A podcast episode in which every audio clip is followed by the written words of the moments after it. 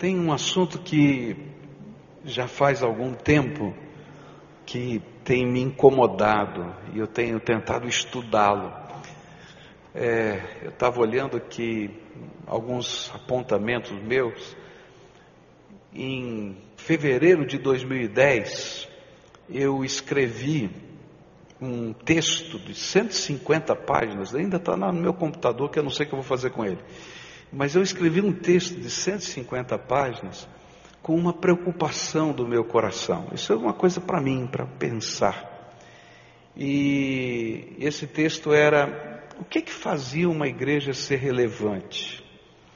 E aí eu comecei a pensar é, em três perspectivas diferentes. Eu comecei a estudar, por exemplo, o que, que a história da igreja falava sobre uma igreja relevante. Então, o que, que era relevante no contexto da história, e especialmente da história da América Latina e do Brasil? E aí então comecei a tentar definir algumas questões do ponto de vista histórico. Depois fui para um outro campo, que era o campo da sociologia, e comecei a estudar os sociólogos e, e tentar definir o que, que os sociólogos diziam que a igreja, sobre o que significava, o que era a igreja relevante. E aí tentei lá fazer um resumo desses posicionamentos diversos. E depois, no terceiro momento, eu fui para a teologia, que é a minha área. Né? O que, que a teologia diz? O que, que os teólogos dizem sobre a igreja relevante? É interessante que quando a gente começa a olhar para essas perspectivas diferentes, você vai entender que em cada época a relevância da igreja tinha um sentido diferente. Em cada momento da vida, a relevância da igreja, o papel da igreja, a importância da igreja, ela tinha uma perspectiva diferente, diferente uma necessidade diferente. Eu achei interessante, por exemplo, os sociólogos falando, não é? Alguns diziam assim: a igreja vai perder a sua relevância, ela vai desaparecer da face da terra, porque as ciências sociais vão crescer e não vai ter espaço para a igreja. Né? Aí eles começam a discutir entre eles mesmos, os que defendem essa ideia e os que não defendem essa ideia.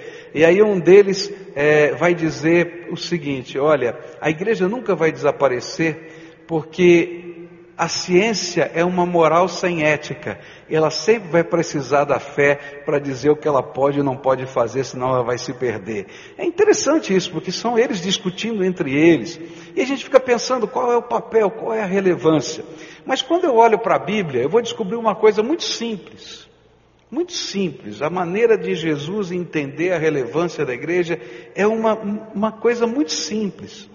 A igreja é relevante na medida em que ela traz a resposta de Jesus para as necessidades das pessoas em todas as suas dimensões. Você já parou para pensar nisso? Nós temos o privilégio de poder ler a palavra de Deus, se conectar com Jesus e perguntar: Jesus, qual é a tua resposta para o coração aflito? Qual é a tua resposta para aquele que está sofrendo a injustiça? Qual é a tua resposta para aquele que está vivendo uma enfermidade? Qual é a tua resposta para a questão moral e ética de uma sociedade? Qual é a tua resposta?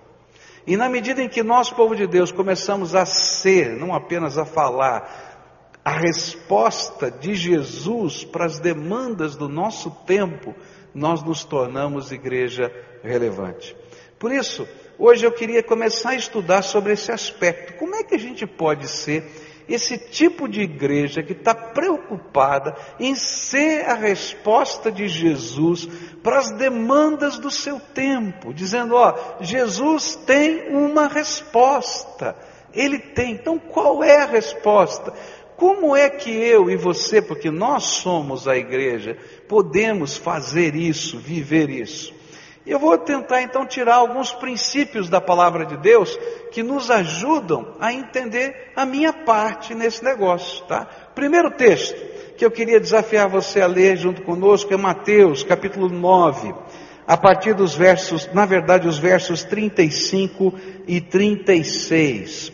Mateus capítulo 9, versos 35 e 36, eles dizem assim: Jesus estava visitando todas as cidades e povoados, e ele ensinava nas sinagogas e anunciava boa notícia sobre o reino e curava todo tipo de enfermidades e doenças graves das pessoas. E quando Jesus viu a multidão, ficou com muita pena daquela gente, porque eles estavam aflitos e abandonados como ovelhas sem pastor. A primeira a primeira coisa que eu aprendo aqui na palavra de Deus, a primeira maneira como eu posso ser resposta de Jesus para as necessidades de um tempo, tem a ver com uma atitude que a gente tem que imitar em Jesus. A resposta de Jesus só pode chegar para as pessoas na medida em que nós temos a sensibilidade para ouvir o grito de socorro das pessoas.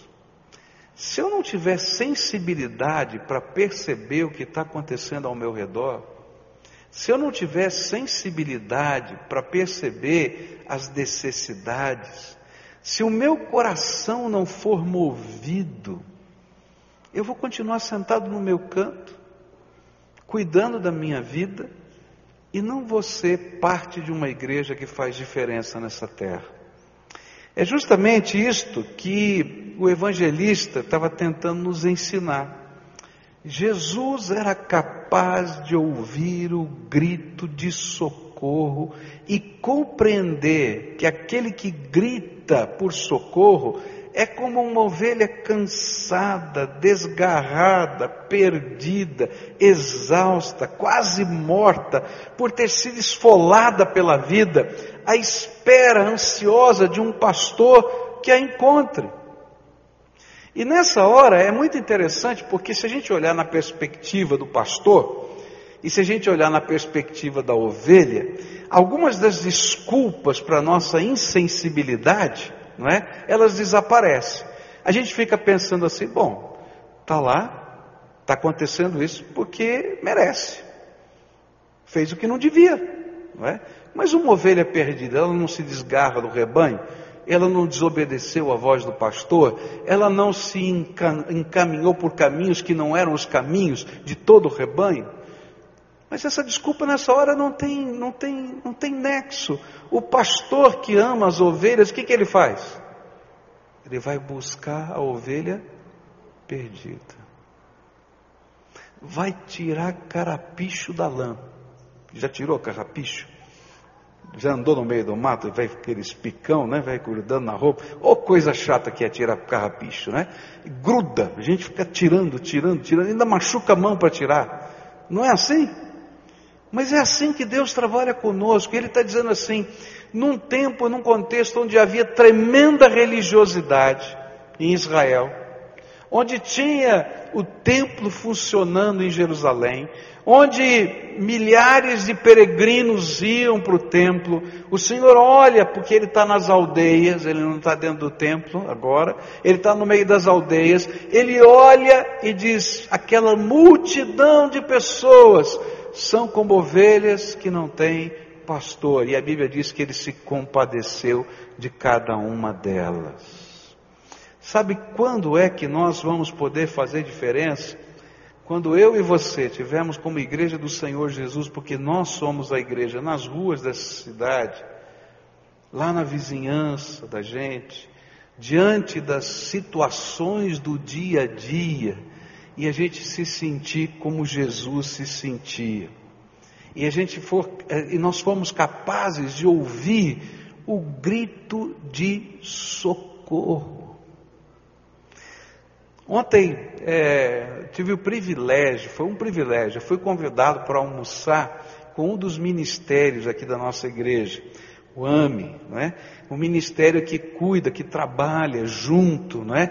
Com famílias que têm pessoas deficientes é, intelectuais. E aí então eles fizeram um, uma reunião numa das casas daquela família, foi muito gostoso, né? A gente junto ali celebrando Jesus, almoçando. E depois do almoço a gente sentou com algumas famílias E aquelas famílias estavam preocupadas, sentavam ali para conversar com a gente e diziam assim: Olha, nós, famílias, temos uma grande preocupação, e depois alguns disseram: olha, não são só, não somos só nós também, mas aqueles que estão ligados ao ministério dos cadeirantes com grande deficiência é, é, é, locomotora que a gente tem aqui na igreja, que tem paralisia cerebral, não é? Eles, os pais deles também têm a mesma preocupação que nós. O que é que vai acontecer quando nós morrermos? Será que a igreja não pode entrar com a gente e a gente pensar no futuro? E eu fiquei pensando, meu Deus, parece grande demais. Mas qual é a igreja relevante? Aquela que tem as respostas de Jesus para as necessidades do homem em todas as suas dimensões. Isso não é só problema deles é meu. E se eu não tiver sensibilidade para entender que esse problema também é meu, nós nunca seremos igreja relevante.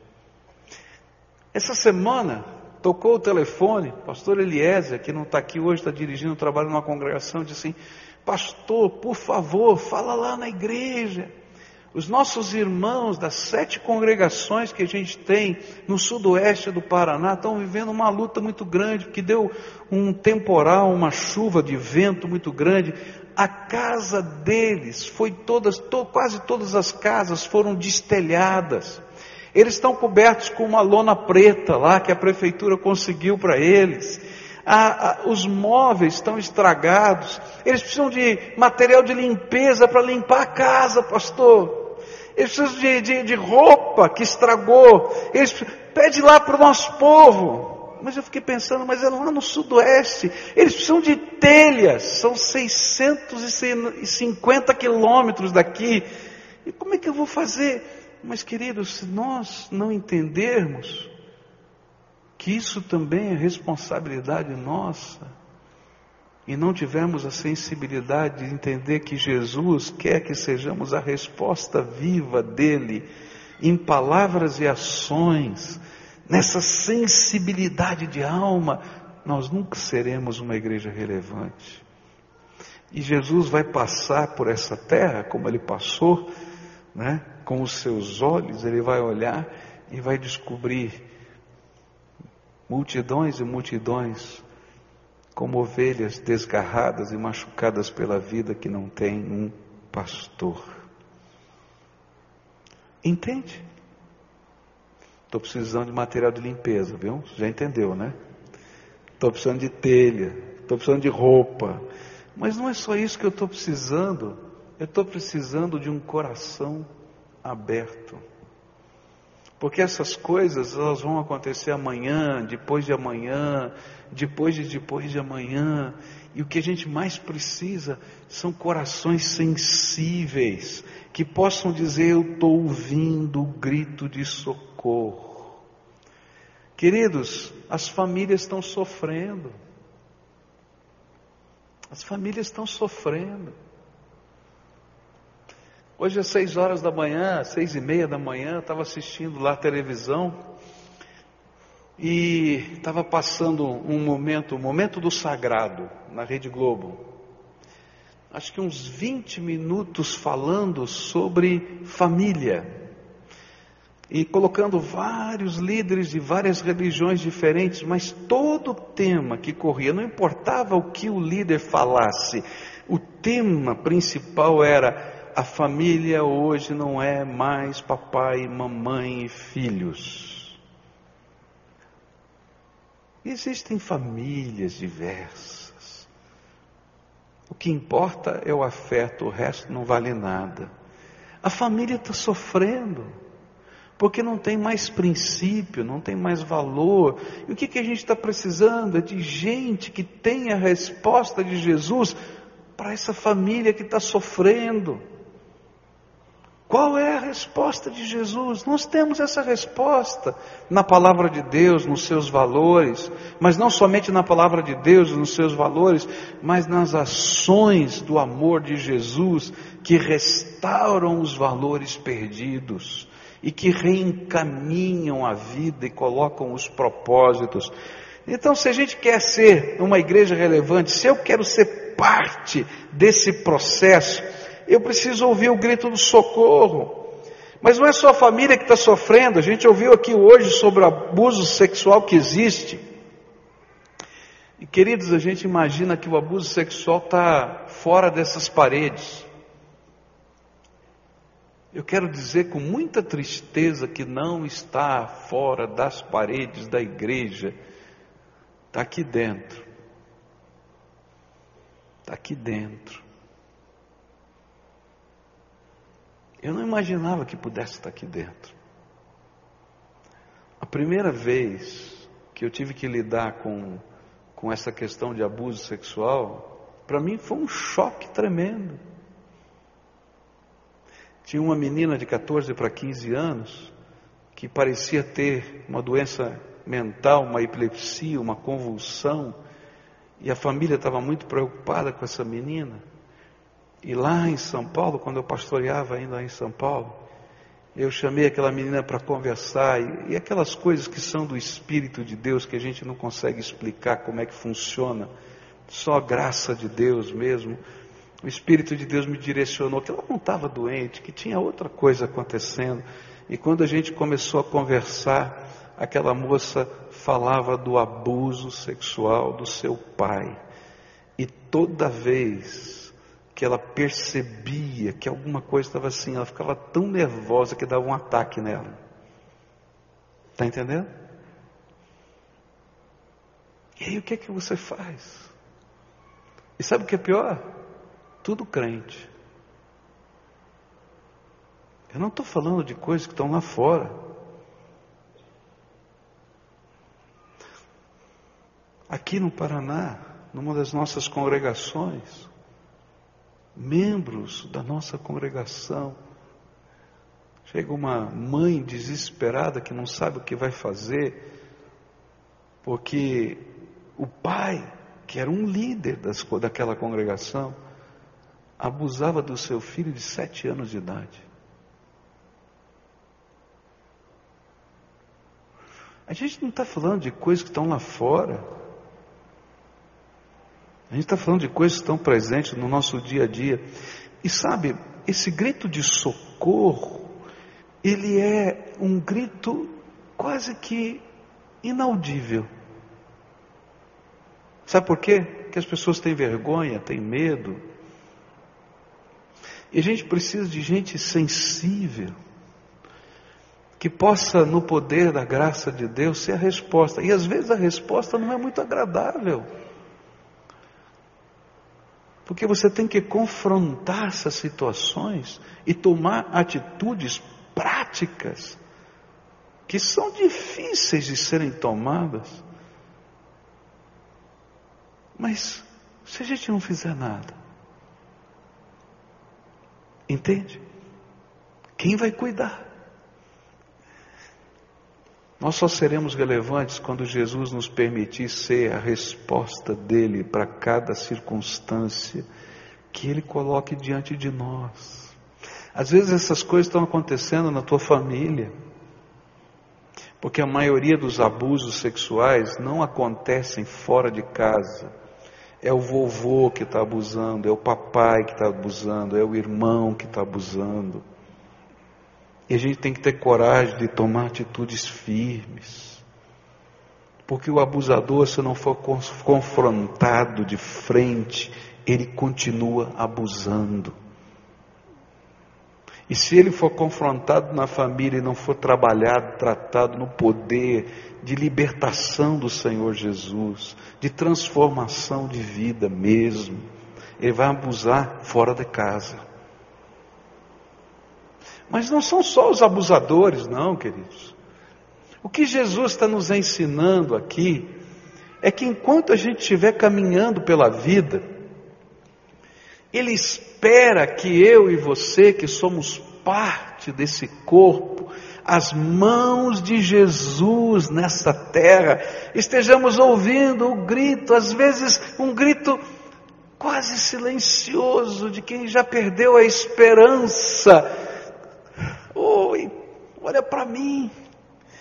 E aí é o grito da família, é o grito da fome, é o grito do medo do futuro, é o grito do sentimento da impotência diante da drogadição. Queridos, você já conversou com a família de quem tem um drogado na sua família? É um sentimento de impotência tremendo que está lá dentro. Porque a gente está tentando puxar e puxar, e acabou a força, e acabou o dinheiro, e acabaram as coisas, porque dependendo do nível de drogadição, já está roubando dentro de casa. E aí a gente tem que estar tá lá, para ser a resposta de Jesus no meio dessa crise. E sabe o que acontece? É que quando a gente vive esse momento da sensibilidade, a gente, o coração da gente se move mas a gente fica com os pés parados porque a gente se sente impotente. E é verdade, eu e você somos impotentes.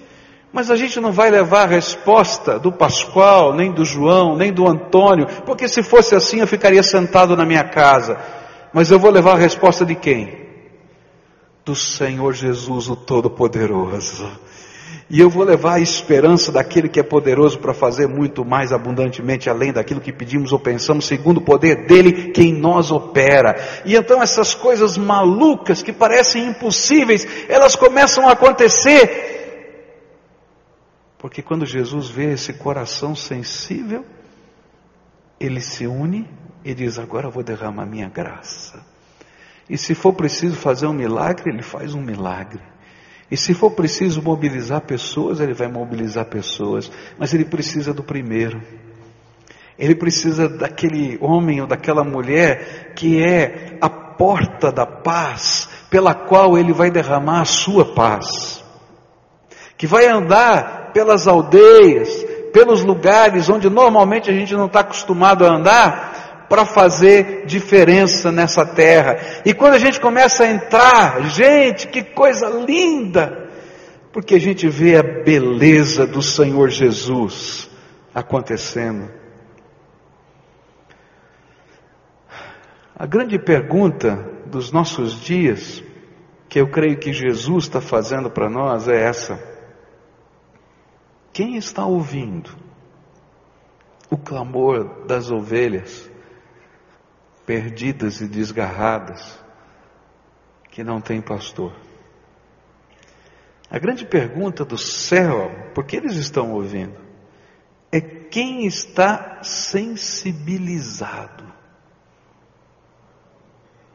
E é justamente por isso que o texto, mesmo texto que falou que Jesus olhou para a multidão e viu que elas eram ovelhas perdidas, sem pastor, é justamente por isso que esse mesmo texto nos adverte que a resposta a esse grito, grito será a resposta a um clamor ao céu, de que Deus levante a sua igreja e que os trabalhadores do reino sejam sacudidos a correrem na direção do desespero e do clamor. E aí disse o Senhor Jesus, Mateus 9, versículos 37 e 38 e capítulo 10, verso 1. E então disse aos discípulos: A colheita é grande mesmo, mas os trabalhadores são poucos. Peçam ao dono da plantação que mande mais trabalhadores para fazerem a colheita.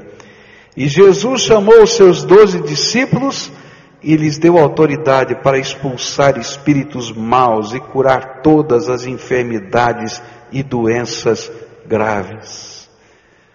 Interessante porque a Bíblia no tempo de Jesus, lá no tempo dos apóstolos, não tinha capítulos nem versículos. Então, quando termina o capítulo 9, 37, 38, em seguida vem o 10, 1, no mesmo texto corrido. Então, essa unção que Deus deu para os discípulos era a maneira que ele estava dizendo: quando eu levantar essa gente, eu vou encher com o meu espírito e eles vão ser usados no meu poder. Eu tenho aprendido na minha vida uma coisa muito simples: você quer ser cheio do espírito? Você quer viver o poder de Deus na tua vida?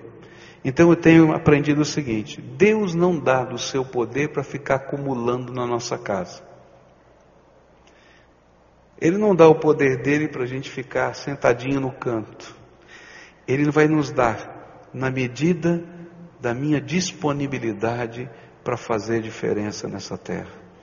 E quando eu me levanto para fazer diferença nessa terra, mesmo que eu me sinta o mais fraco, o mais impotente, o mais incapaz, mesmo que pareça a ideia mais maluca da face da terra, mesmo que Jesus vem com a sua graça e faz coisas que eu não consigo imaginar. Por quê? Porque nós somos a resposta de Jesus, não nossa para as necessidades do homem em todas as suas dimensões. E é por isso que Jesus nos chamou. Você já está envolvido num ministério dessa igreja? Querido, você precisa estar envolvido num ministério. Porque a vida cristã, ela envolve a nossa adoração a Deus, os valores da vida cristã interiorizados dentro da nossa alma ela envolve a nossa comunhão uns com os outros. Mas, queridos, se a gente parar aqui, nós não vamos ser a resposta de Jesus para toda, para a necessidade do homem em todas as suas dimensões. A gente tá, tem que estar tá fazendo alguma coisa. E sabe o que vai acontecer? É que Deus vai levantar uma pessoa para dizer assim, pastor, nós vamos montar essa casa do futuro desses moços, meninos, homens, sei lá, que os pais têm medo do seu futuro. Nós vamos trabalhar para isso. E aí Deus vai dar graça. E sabe, não vai ser uma coisa particular, porque quando a gente faz isso, a gente está ouvindo o clamor de todas as áreas. Aí um outro vai dizer, sabe, nós estamos vendo a necessidade do estudante que vem para Curitiba e está morando em alguns lugares, ele se perde porque ele não tem base. Vamos montar uma casa para. Vamos, e o Senhor vai fazer, vai dizer, mas pastor, não tem foco. Não, o foco é o grito de socorro. Você está entendendo? Veja só, hoje à noite a gente vai falar um pouquinho sobre a parábola do bom samaritano. Quando a gente tem foco demais, a gente perde o desafio do momento. O levita e o sacerdote estavam focados só no seu ministério, eles tinham que cuidar só daquilo. Passaram pelo que estava ali no meio do caminho e disseram: Esse não é meu ministério, é o ministério do Joãozinho. E vai embora. Queridos, esse é o ministério do povo de Deus. Se Deus te colocou nessa situação é porque Ele tem um plano para a tua vida. Se Ele está incomodando a tua alma e mostrando uma realidade que eu não vi, porque eu não senti, Deus está te chamando para isso. A gente tem que se juntar e fazer diferença nessa terra. Qual é o teu ministério? Qual é o mover do Espírito na tua vida? Agora, se você está envolvido no ministério, não significa que você também não tem responsabilidade como corpo pelos outros ministérios, porque um ministério ajuda o outro, e a gente vai fazer, essa aqui é a minha responsabilidade primeira, mas se eu estiver andando no caminho encontrar o samaritano, não, o samaritano não, o, o, o, o largado lá, machucado, não interessa se é meu ministério ou não, eu tenho que parar, porque o foco naquele momento é o pedido de socorro, é o que está acontecendo naquele instante, naquela época. Às vezes nós queremos responder as perguntas que não estão sendo feitas, e nós queremos dar a solução para aquilo que já foi resolvido. E nos esquecemos de ouvir o clamor do nosso tempo, da nossa época, daquilo que está acontecendo hoje, para ser hoje a resposta de Jesus às demandas desse tempo. Agora, qual é a minha parte e a sua nisso? Legal, pastor, gostei. E o que, que eu tenho a ver com isso? Sabe o que eu tenho aprendido? Eu tenho aprendido que o Espírito de Deus não para de trabalhar. E que o Espírito de Deus, antes de eu falar essa mensagem, já estava trabalhando com você. E tem alguma realidade que te incomoda. Tem alguma coisa que faz ferver o teu coração, mas como eu, tantas vezes você tem medo. Você fica esperando alguém fazer alguma coisa. E hoje o Espírito de Deus está te desafiando a dizer assim: olha, se eu estou incomodando você é porque eu quero usar a tua vida. E mesmo que você não saiba o que fazer, eu quero que você se disponha a ser instrumento meu nessa área. E você vai dizer, Senhor, como? Eu, primeiro eu quero a sua disposição. Porque sabe o que ele faz depois? Ele pega a gente, como está no capítulo 10, verso 1 do texto que a gente leu. Ele separa a gente e diz assim: agora eu vou te ungir. E vai. E de repente, se você ler o restante do capítulo 10, você vai perceber que ele diz assim: vai. E eles estão perguntando: e como é que eu vou? Ele diz assim: não leva bolsa nem alforge. Quer dizer, você não precisa levar nada, não. Mas como é que eu vou fazer o trabalho se eu não estou levando nada? Tá? Não fica preocupado com o dinheiro. Na casa que abrir a porta você entra. Ali você deixa a minha paz. O Senhor vai cuidar. Aí você vai dizer, Senhor, esse negócio é maluco, não cabe num plano estratégico. Diz assim, não, porque eu sou o teu plano estratégico, eu sou o poder, a graça, a misericórdia que vai agir na tua vida. E aí coisas de Deus começam a acontecer, Ele começa a nos mover. Mas o primeiro é a gente ser sensível e deixar o Espírito Santo começar a trabalhar. E a gente vai orar, Senhor, eu entendi que fui chamado, que esse aqui é minha missão. Eu não sei como vou fazer, mas agora eu vou mudar minha oração. Em vez de dizer, Senhor, levanta alguém para resolver isso, estou dizendo, eis-me aqui, pode usar minha vida. Eu não sei como, mas me ajuda, Senhor, porque eu quero fazer a tua obra. E nessa mudança, Deus começa a derramar graça e gente começa a se envolver, a gente entende que a responsabilidade é nossa, porque a gente foi sensibilizado, e a gente começa a perceber onde está a voz, o grito de socorro, e a gente começa bem pequenininho, porque a Bíblia diz: ninguém despreze o dia dos começos humildes, porque Deus já viu a obra que Ele vai fazer. E queridos, a gente vira um mundo de ponta cabeça, porque a gente depende de Jesus. E nessa manhã eu queria consagrar ao Senhor pessoas que vieram aqui hoje porque o Senhor arrancou você para vir para cá hoje. Você não queria nem vir aqui hoje, mas Deus te arrancou para vir para cá. Porque Ele queria falar isso com você.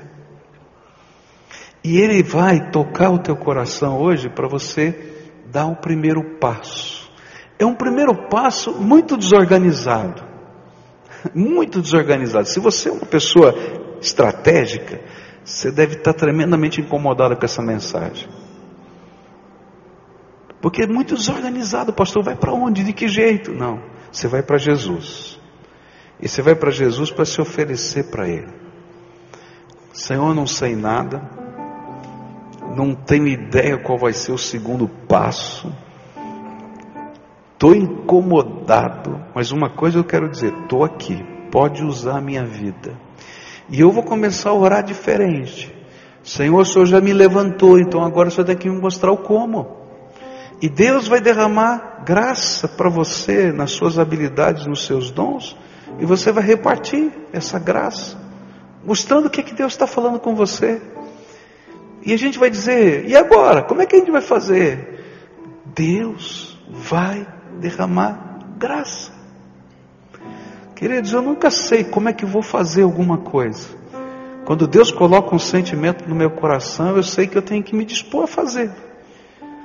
E aí eu vou ver os milagres de Deus. E as coisas começam a acontecer. Porque eu e você somos a resposta de Jesus para esse povo que é como ovelha sem pastor, perdido e desgarrado. Quando ele enviou os doze, era tudo o que ele tinha. Tinham doze pessoas que estavam dispostas a andar com Jesus. Ele pegou os doze e mandou pelas aldeias. E disse: Agora eu vou derramar do meu espírito sobre vocês. Depois você lê quando eles voltaram. Eles voltaram animados, dizendo assim: até os demônios se submetiam à nossa ordem. A gente viu coisas que a gente nunca podia imaginar que aconteceria. Como um abusador desse, que um dos pastores da nossa igreja foi visitar, abusava do seu filho, e quando orou por ele, ele começou a subir nas paredes que nem bicho endemoniado. E foi repreendido aquele demônio, aquela família foi liberta. Hoje são uma família linda, porque Jesus transformou. Eu não quero dizer que todo abusador é endemoniado, não entenda errado, mas aquele era. E precisava de libertação. Mas quando a gente se dispõe, Deus revela. E a gente pode ser útil para o reino de Deus. Então hoje, eu quero dedicar ao Senhor ministros porque a palavra ministro quer dizer servo. Servos do Altíssimo, que estão ouvindo a voz do Espírito, que não sabem o como, mas que vão ficar profundamente incomodados e vão incomodar o céu, trazendo o grito de socorro e dizendo: Eis-me aqui. E Deus vai mover esta igreja através da sua vida para fazer diferença nessa terra, para ser relevante diante do grito de socorro.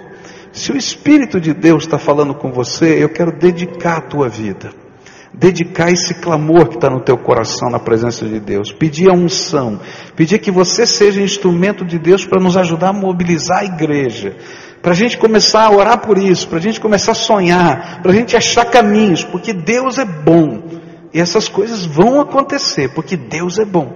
Então, se você está sentindo isso, se o Espírito está aí confirmando isso no seu coração, fica de pé no teu lugar, porque eu quero orar por você agora, dedicando a tua vida, dedicando esse clamor que está aí dentro do teu coração, esse chamado que está aí dentro da tua alma, para a gente se envolver. Eu não sei como? Eu não sei, Senhor. O Senhor está me colocando um, um, peso. É isso mesmo, estou mesmo, em nome de Jesus. Mas o Senhor está dizendo: você é a resposta, o resto eu faço.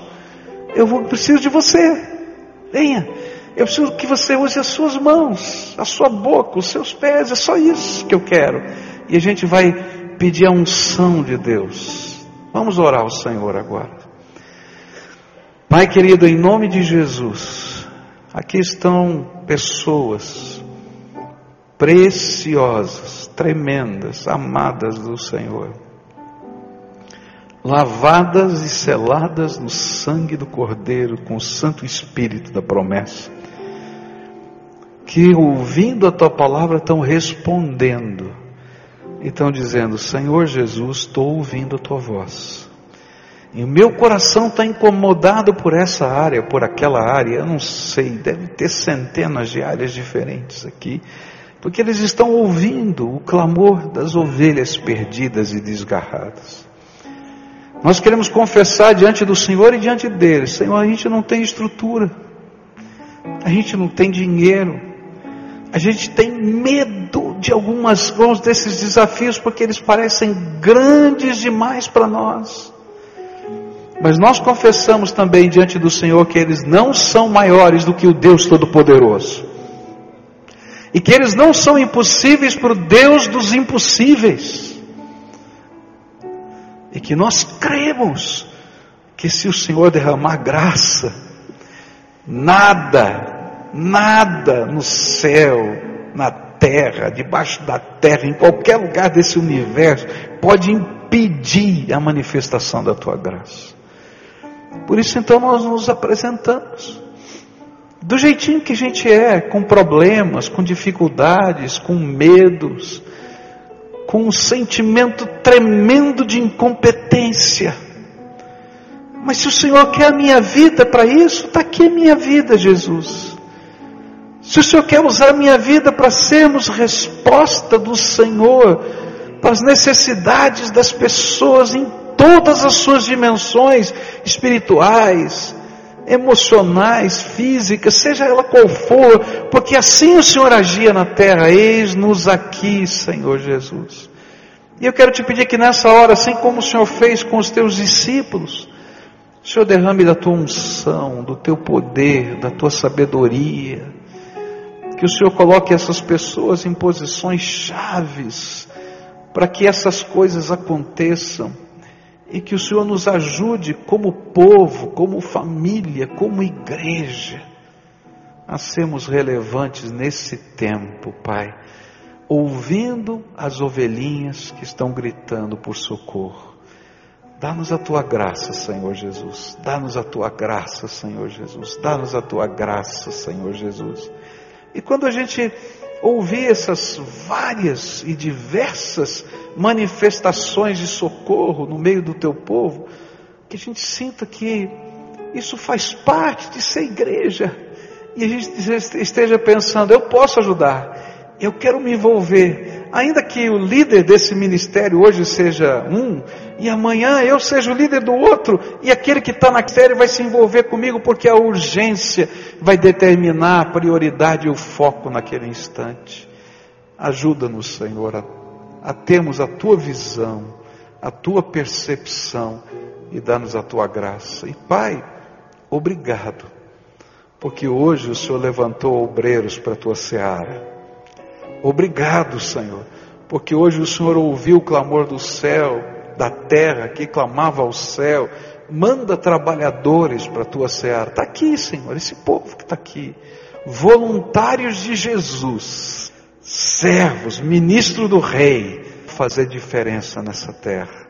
Senhor, que o Senhor permita um vislumbre, nem que seja num sonho dormindo à noite, do que o Senhor pode fazer através da vida deles. Ó oh, Pai, porque é tão precioso quando a gente entende que tudo vem do Senhor, que tudo é para o Senhor e que tudo glorifica o Senhor. Aí a gente tem paz no coração. Que o Senhor seja louvado pelas nossas vidas, porque eu me coloco em pé junto com eles para dizer: Eis-me aqui, Senhor Jesus. Amém.